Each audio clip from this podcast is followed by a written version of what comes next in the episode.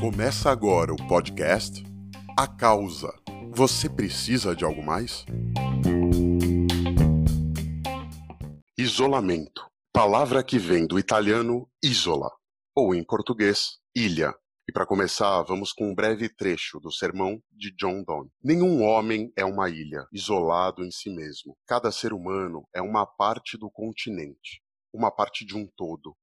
Se um torrão de terra for levado pelas águas até o mar, a Europa também ficará diminuída, como se fosse um promontório, como se fosse o solar de teus amigos ou o teu próprio.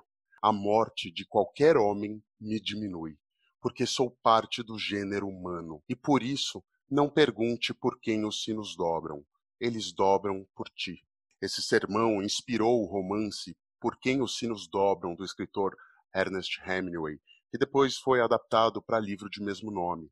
E nesse momento em que a gente fala tanto de isolamento e de todos os distúrbios que podem aparecer numa pandemia, nossa convidada é Alcione Messa, a psicóloga clínica, hospitalar e jurídica, que é mestre em distúrbios do desenvolvimento e doutora em ciências de problemas visuais. Olá, Alcione, tudo bem? Oi, Ricardo, tudo bem?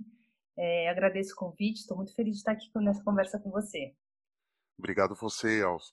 Me diga um pouco do, do que você acha, o que te pega nesse trecho. Eu sei que eu trouxe de surpresa para você, mas essa correlação entre isolamento vir da palavra isola de ilha, estamos ilhados, mas ao mesmo tempo nenhum de nós é uma ilha, deve se considerar uma ilha, não é? É, eu acho que me inspira um pouco já falando até de um dos conceitos uh, bem primordiais da Gestalt, que entende o ser humano como não como suas partes isoladas, mas como um todo. Né? Nenhum comportamento, nenhum conteúdo, uh, do indivíduo é entendido isolamento, é entendido isoladamente, sem contextualizar, sem entender é, como aquilo se deu. Né? Então, acho que me, me remete um pouco a isso, que somos somos um todo, não a soma de partes, mas quando esse todo ele se configura como um todo, ele já não é, ele já tem um outro significado que não é só a soma daquelas partes. E acho que esse sermão me remete um pouco a isso.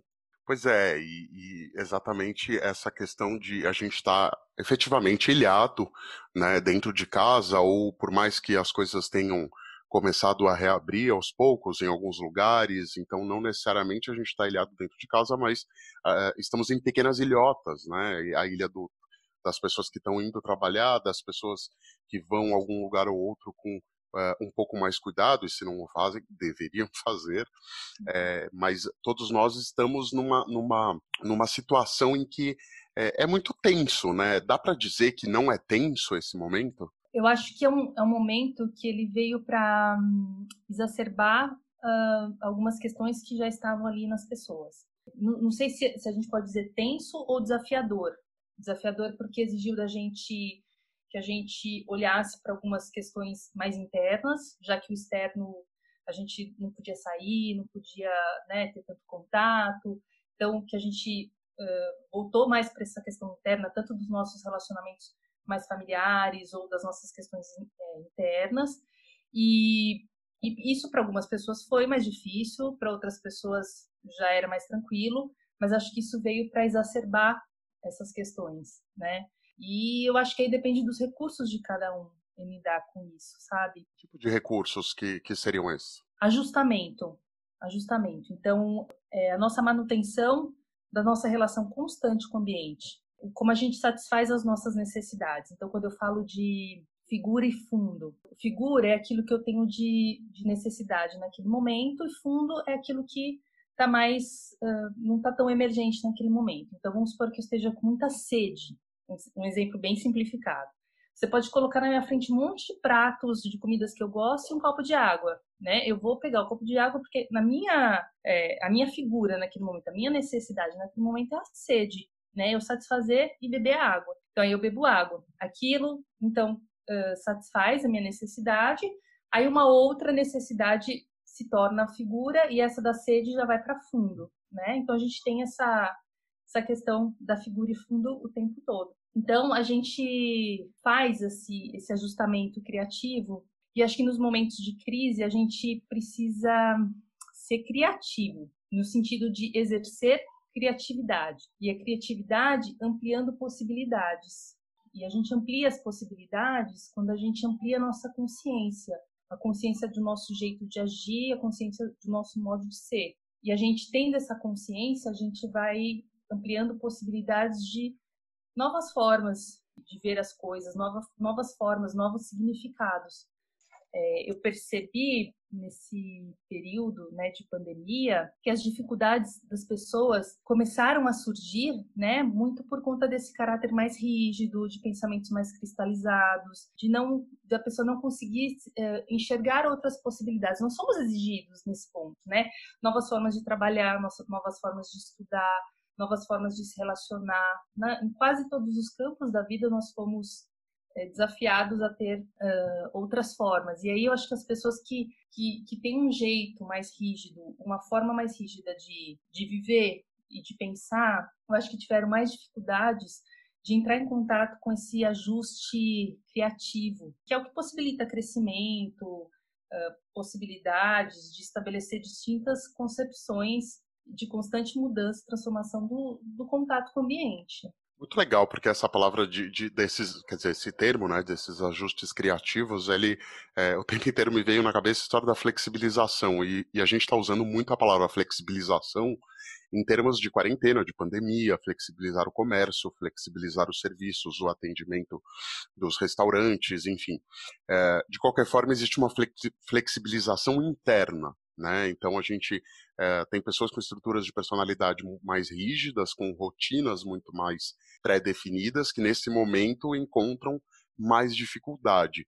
Como que essas pessoas podem identificar isso e tentar contornar? Eu acho, eu acho que as pessoas, esse trabalho de conscientização acho que é muito importante, né? E tem gente que tem mais facilidade ou menos facilidade de lidar com isso. Eu acho que entrar em contato com uma situação, porque a gente tem uma tendência natural para se autorregular, né, para satisfazer as nossas necessidades. É uma tendência natural do nosso organismo. E quando isso está é, tá um pouco truncado, assim, está um pouco difícil, eu acho que é esse, esse, essa reflexão, né, de, de ampliar a consciência de como está agindo, porque quando a gente sofre, quando alguma coisa não está dando certo, é hora da gente pensar em mudar, por mais difícil que seja.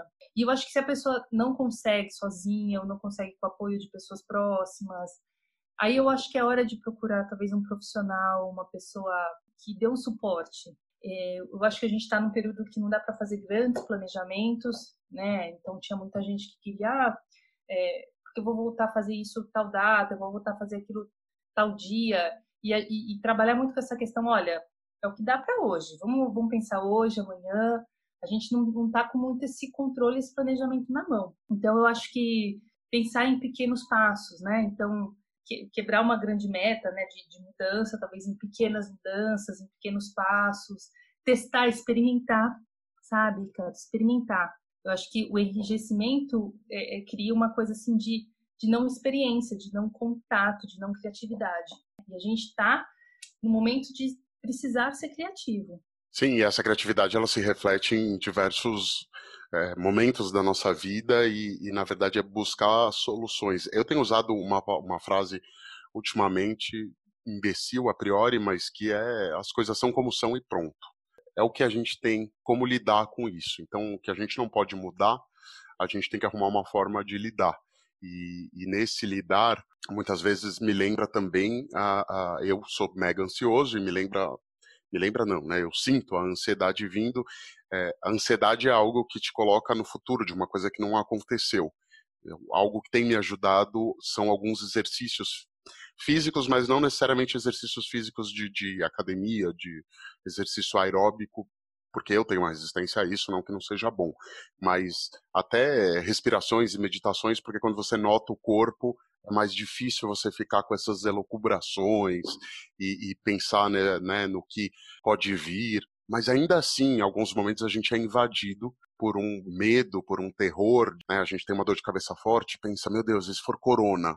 Né? O, que, o que a gente pode fazer nessas horas, Alcione? Eu acho que a gente, a gente também, a gente é atravessado por essas questões desse momento histórico de crise sanitária. A gente é, eu acho que a gente tem que lidar com isso, não uh, passar por, um, por uma atitude que isso não, de meio que negar e fingir que não está acontecendo e tudo bem, vamos levar a vida. A gente tem que lidar com aquilo que, como você disse, com aquilo que, que tem para hoje. Então, eu acho que esses exercícios físicos que você fala de, de consciência corporal é trazer para aqui agora, que é um outro conceito da Gestalt. Então, a Gestalt, que é uma abordagem psicológica que, que, que me ajuda muito nessa visão de homem, de, de, de olhar para os pacientes assim como pessoas que estão vivendo uma crise, como que elas podem passar por isso, né? Então, o aqui agora, o que, o que eu estou sentindo, como o meu corpo está reagindo, né? Pensar nessa respiração, pensar num movimento automático, é, tudo isso traz uma, uma conscientização que, que amplia também a questão para o comportamento. Então, acho que ajuda, sim, fazer essa, esses exercícios de consciência e trazer mais para o aqui agora do que para o passado, para o futuro, porque é muito, a gente com muita facilidade vai para esses lados, sabe? Então, esse exercício daqui agora, de se concentrar numa atividade, de ficar ali, de, de depositar uma energia ali, de, de, concentrar, eu acho que isso acalma, acho que isso dá um, um, certo controle da ansiedade e te traz um, uma consciência que é, que é legal, que é importante. Com certeza. E outra coisa que você trouxe na, na, na, fala anterior que me chamou bastante atenção foi essa.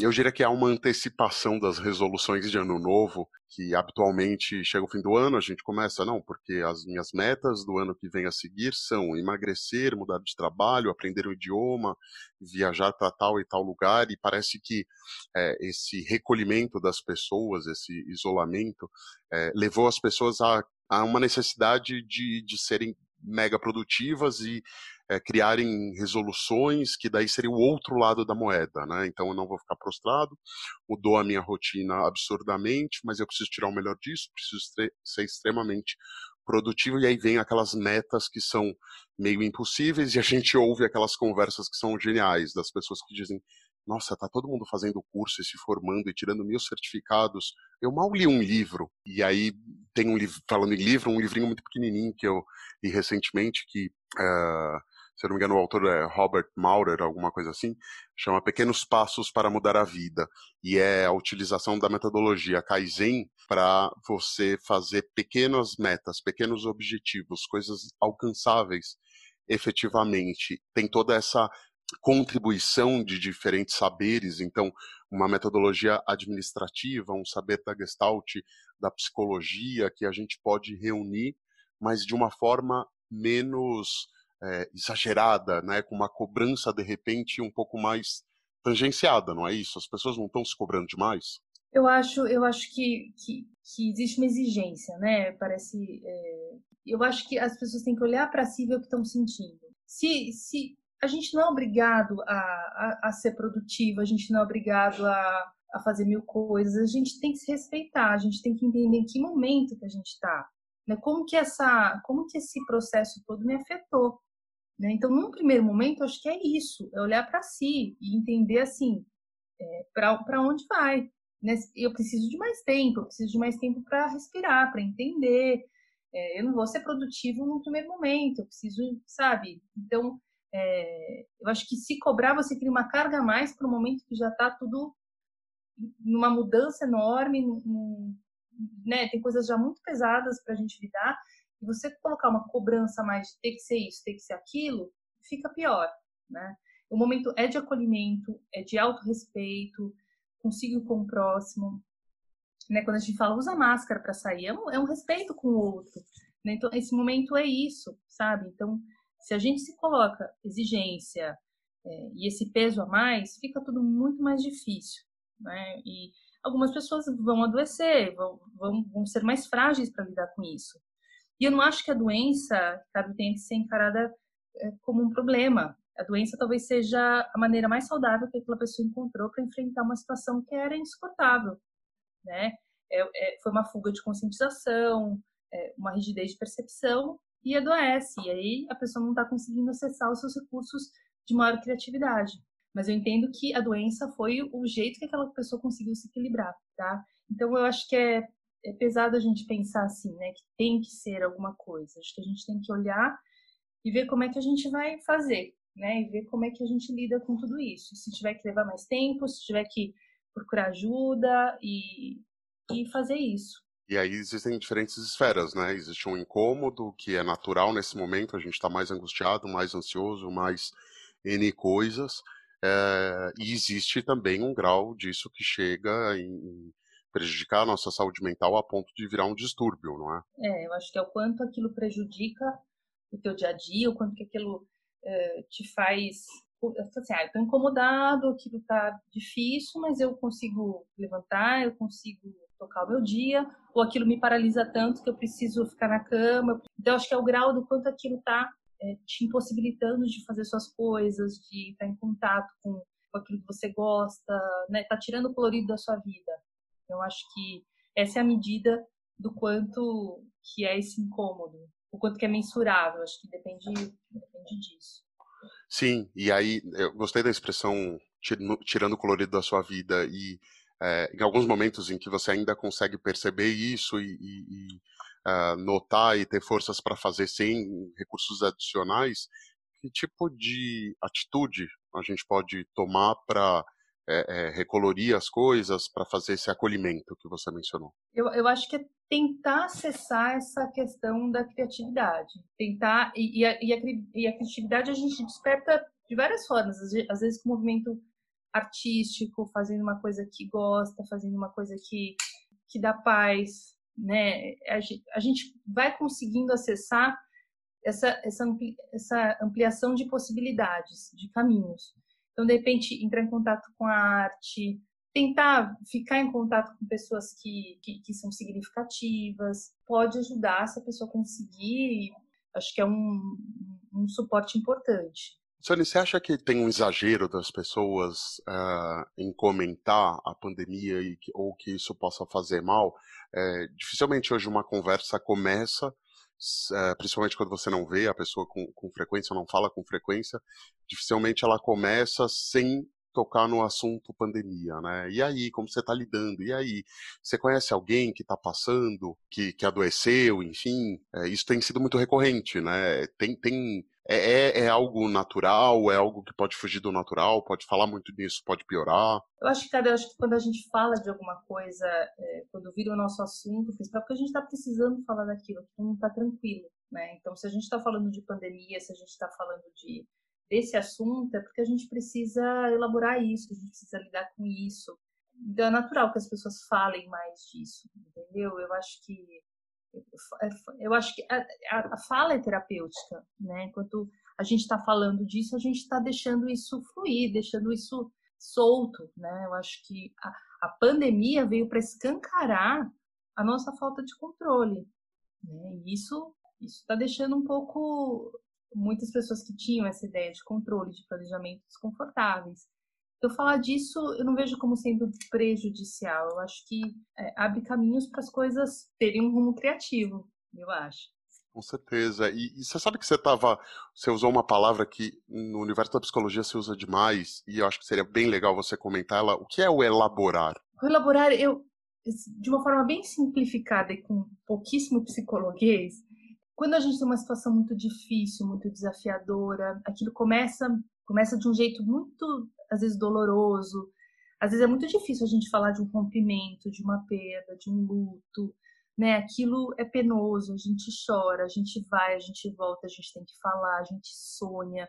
Aí a gente vai vendo que com o tempo e com o trabalho psicológico, enfim, psicológico assim, com a ajuda do, do, de um profissional ou, ou mesmo a gente, um trabalho do nosso psiquismo, a gente vai lidando melhor com aquilo, então, parece que esse processo de você lidando melhor com questões difíceis, com questões dolorosas, isso é uma elaboração, né? Aquilo vai se fechando. A gente, quando a gente tem um luto que a gente consegue lidar, aquela perda dolorosa num, num primeiro momento, ela vai sendo dolorosa, até que chega no momento que ela vira uma saudade, uma coisa até gostosa. Então a gente está conseguindo elaborar aquela dor, aquele processo é a gente passou por todo aquele processo de dor e transformou aquilo, né? E isso isso é, é uma elaboração. E acaba a gente tendo uma elaboração forçada num momento como esse, porque é como, como o, o sermão do John fala, como, como, você disse, né, as coisas estão ficando escancaradas e a morte de todos que estão sendo vítimas dessa doença, como ele diz, né, a morte de qualquer homem diminui, porque sou parte do gênero humano, então qualquer perda me diminui, a gente entra em contato com essa finitude e tudo isso é muito pesado muitas vezes. A gente passa muito tempo ignorando a morte não é isso? Sim, a gente vai vivendo pequenas mortes, né? Lutos, perdas, que é doloroso demais pensar na própria morte, na própria finitude, né? Quando a gente perde alguém significativo, muito importante, a gente entra em contato né, com isso e é muito difícil a gente entrar em contato com essa dor. E aquelas perdas que não são uh, uh, necessariamente de, de, de, fim da vida, mas uh, você tem um doutorado em ciência de problemas visuais, e eu sei que você tem um trabalho específico em torno disso? É, eu, eu tenho trabalhado com pessoas com deficiência visual e famílias, né, que têm filhos, crianças com deficiência visual. E a deficiência visual é uma perda muito importante. O nosso mundo, ele é a comunicação do mundo, ela é muito visual, né? Então é uma perda sensorial significativa que pode ser, ser sentida de diversas maneiras, né? Um, um casal quando está esperando um filho é, não espera que alguma coisa dê errado, que essa criança vá nascer com algum tipo de problema, não deseja isso. Né? Quando a deficiência acontece, ela vem também para mudar planos, projetos, expectativas, de um jeito bem doloroso, intenso, inesperado. Então, exige também dessa família e dessas pessoas um ajustamento criativo, porque é fazer tudo de um jeito diferente na vida, né? é acessar o mundo de outras formas, né? adaptar-se a um, a um mundo que nem sempre, nem, nem sempre, né? É, isso já vem melhorando muito, a questão do, da acessibilidade e tudo mais, mas nem sempre a gente está com tudo isso funcionando. Então, é se deparar com algumas barreiras, e isso não é fácil. Então, exige também ajustamento criativo aí dessa, dessa, dos seus atendimentos, desse seu histórico, tem alguma história, uma ou duas que te marcaram? Dos atendimentos com deficiência visual? Isso, que você poderia compartilhar, desde atendimentos em relação aos pais que é, é, tiveram que lidar com isso em determinado momento, ou enfim, ou algum próprio paciente? É, uma coisa que eu ouço bastante dos pais, assim, não sei se é um, uma história propriamente dita de um, de um paciente, mas tem coisas que eu ouço de vários pacientes e me diz, me diz uh, um pouco de, de, que essa experiência talvez seja comum para essas pessoas, assim, né? De que é, é, essa dor de, de, de, você ver um filho que você idealizou, que é, é, o confronto do filho ideal com o filho real. E teve uma mãe que me disse assim uma vez: é muito triste, doutora, porque eu vou mostrar uma borboletinha, uma florzinha para ela, era uma bebê, e ela disse assim: e ela não vai ver essa borboletinha, ela não vai ver essa florzinha a, a, a dor dessa mãe de que essa, essa filha não ia compartilhar da mesma experiência, da mesma forma que ela. Né? Que elas iam ter que descobrir uma forma dessa criança ver essa borboletinha, sentir essa borboletinha é, de uma outra forma, né? que não ia ser a mesma que a mãe. Então, acho que, que isso é, um, é muito comum, assim, essa, eles, eles começam, esses pais se deparam com um novo mundo de, de termos, de conceitos que eles nunca ouviram antes, de, de como lidar, né, de como é, de mobilidade, que acaba sendo desafiador e, e, doloroso. Então essa foi uma fala que me marcou. E outra coisa que às vezes choca, que eu acho que o, que o atendimento psicológico possibilita, é um espaço de acolhimento, de aceitação. Então ali é, é a possibilidade da mãe dizer, olha, eu não queria que meu filho fosse assim, né? Eu não, eu não gosto dele assim, eu queria que ele fosse de outro jeito. E às vezes é uma fala que choca, mas é um, é um espaço e é um momento que ela pode dizer isso. E dizendo isso, ela passa para esse movimento de, de soltar esse, esse, esse, essa dor emocional e, e transformando ela numa coisa assim de olhar para essa criança de uma forma mais positiva, com potencial, é, de que ela vai fazer as coisas de uma outra forma, num outro ritmo. Eu tenho um, um, um vídeo, Ricardo, que chama Bem-vindo à Holanda. Não é um vídeo, é um texto. Ele já foi falado com música, tudo, então ele é belíssimo é uma mãe que é convidada a falar sobre uma como é ter uma criança com deficiência. E ela fala assim que ela passa que a mãe, ela passa por por um planejamento muito muito intenso de como se ela fosse viajar para a Itália. Então ela aprende a falar as palavras em italiano, compra guias, né? Imagina as visitas para o Coliseu e tudo mais, e super feliz. E aí ela chega o momento da viagem, ela embarca, só que quando o avião aterriza, ele, ele chega na Holanda. E a mãe fala assim: Mas peraí, eu comprei a passagem para Itália, comprei a passagem para Holanda. E falam para ela: Mas é aqui que você vai ficar. É, é aqui, não é um país talvez tão bonito como você imaginava que seria Itália. Você tem que sair, comprar novos guias, você vai conhecer novos tipos de pessoa, é, aprender novas palavras. Não é, um, não é um lugar cheio de peste, doenças e sujeira, mas é um lugar diferente do que era para a Itália.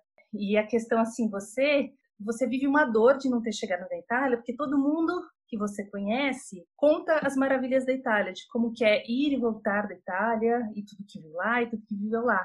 E você tem que sair, respirar fundo e conhecer a Holanda, que talvez seja menos ensolarada, né? Mas tem flores, tem outras coisas para olhar, tem os moinhos. Então ela fala que é uma dor, talvez nunca te abandone, mas que você tem que sair para apreciar as belezas da Holanda. Eu acho esse texto belíssimo. Realmente, eu não conhecia, mas mais uma vez me, me lembra essa frase que eu tô com ela, enfim, é, as coisas são como são e pronto. Mas isso sem diminuir, né, o, as dificuldades, as dores que tem em relação ao que essas pessoas passam e muitas outras pessoas em diferentes momentos.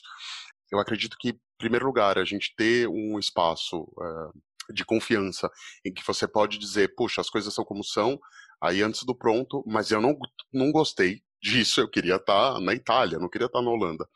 É, mas aí também tem um momento de não ficar melancólico ou reforçando esse sentimento negativo de que as coisas não são do jeito que a gente queria, mas e sim dizer, ok, mas eu estou na Holanda e pronto, vamos ver o que, que a Holanda tem de bom. E uhum. embora seja difícil é, eu, particularmente, acho muito difícil a gente ter uma atitude mais poliana, ver o copo meio cheio e não meio vazio. Uma coisa que eu tenho percebido ao longo dos anos é que a gente é muito mais feliz quando encara e tenta descobrir o que, a Holanda tem de bom do que quando a gente insiste que a passagem era para a Itália, né? Que é, eu acho que a gente, a gente passa a apreciar né, essa nova jornada. Eu acho que não, não talvez não seja um, um processo tão fácil e rápido para algumas pessoas, mas é, é necessário se a gente quer leveza, se a gente quer é, uma perspectiva mais gostosa, né? Porque se a gente ficar insistindo que a gente tinha que estar na Itália, devia estar na Itália, a gente não, não a gente não não está na Itália, não consegue apreciar isso e não consegue enxergar a Holanda, que, que tem coisas belíssimas, só que diferentes. Então, é um outro mundo que tem suas belezas é, particulares e que precisam ser apreciadas. Acho que isso é saúde mental. Pois é, e nada como, como falar de, de deficiência visual quando muito disso é treinar o olhar, seja treinar o olhar com a faculdade da visão ou mesmo sem a faculdade da visão. Exatamente, cara. Acho que é, é olhar, né? Olhar para a vida, olhar para o mundo, olhar para as possibilidades. Muito bem. Alcione, muito obrigado pela sua participação hoje, pelos insights é, super bacanas que você trouxe. Uh, espero ter uma nova gravação contigo para a gente falar mais disso. Tem alguma frase, algum recado final que você gostaria de dar? Eu acho que a gente tem que, uh, eu acho que eu proponho um exercício assim das pessoas uh, entrarem em contato consigo mesmas, se perceberem, aproveitar esse momento de crise para tentar mudar, né? E se isso tiver muito difícil, procurar ajuda, né? Não ter receio, não ter medo, não ter vergonha. A gente está no momento que a gente tem que ser solidário com as pessoas e com a gente mesmo. Então, essa é a minha sugestão, né? Tentar ao máximo preservar a nossa saúde mental. É isso aí, vamos preservar a nossa saúde mental. Bem, por hoje é só. Um grande beijo e até a próxima.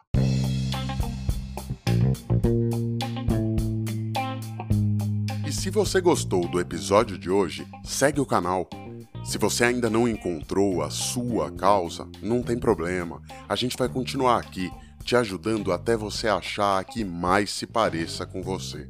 Até mais!